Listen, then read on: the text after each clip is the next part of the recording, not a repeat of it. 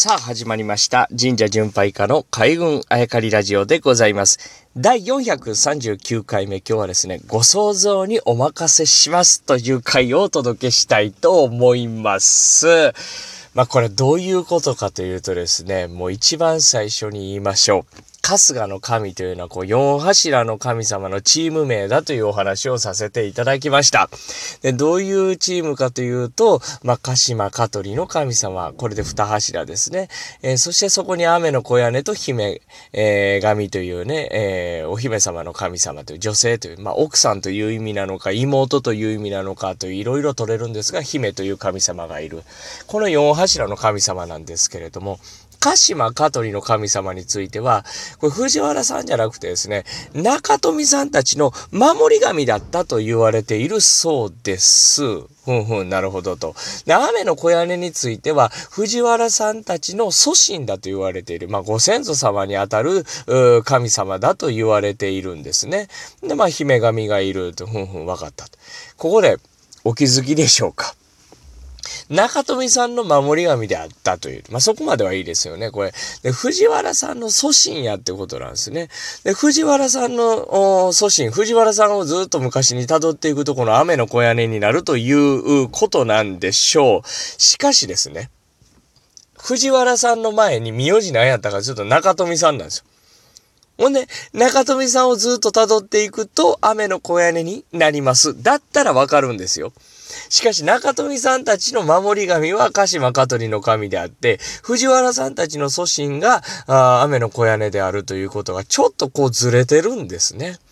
で、僕は、こ、これ以上は何も言わないんですけれども、まあ、複雑やなと思ってね。そこはだから、こう、歴史のロマンの想像を駆り立てられると言えばいいでしょうかね。ご想像にお任せしますというのはそういうことなんですが、あまあ、言い方を変えて、勝手に想像させていただきますとというお話をしましょうか。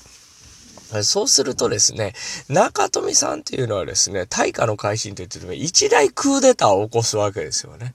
もう歴史の、日本の歴史の中でそっから言語を始まるなんやかんやのスタートになるのがこの大化の改新なんですけど。それを起こすのがこの中富さんなんですね。中富さんの守り神が鹿島香取だったという、これ祖神じゃなくて守り神だったというのは、どういった役職だったのかななんていうね、まあ歴史に書かれている以上に想像するわけですね。まあ同じ話をずっとしてますけれども、その鹿島香取もしかして派遣した、あその派遣をする命令を下せたのが物の部さんたちじゃないのかなって僕はちょっと思ってるんですね。それは神宮のあり方、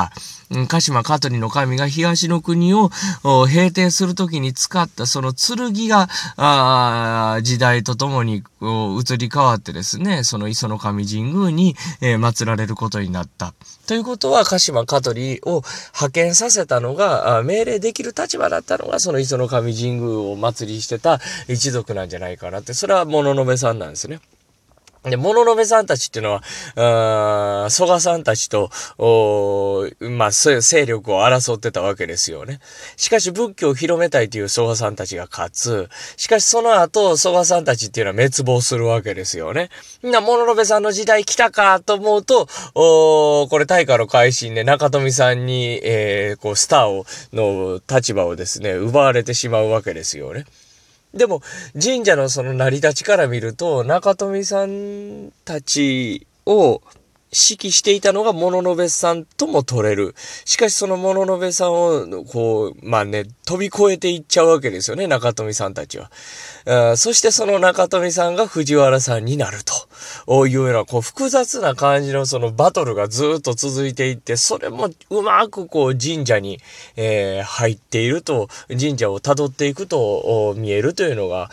僕は興味深いなと思うんですが、ここで、えー、ついに登場するのがあるわけです。奈良時代に、そして、それ、その今まで言ったストーリー、蘇我さんと物部さんたちがいて、物部さんが勝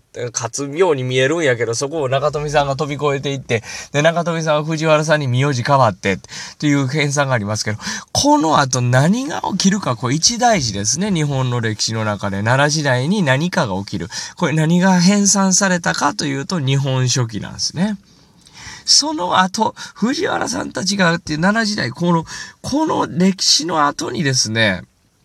日本書紀が書かれるというのが一番興味深いんではないかなと思っています。明日以降もですね、この話ちょっと掘り下げてみましょう。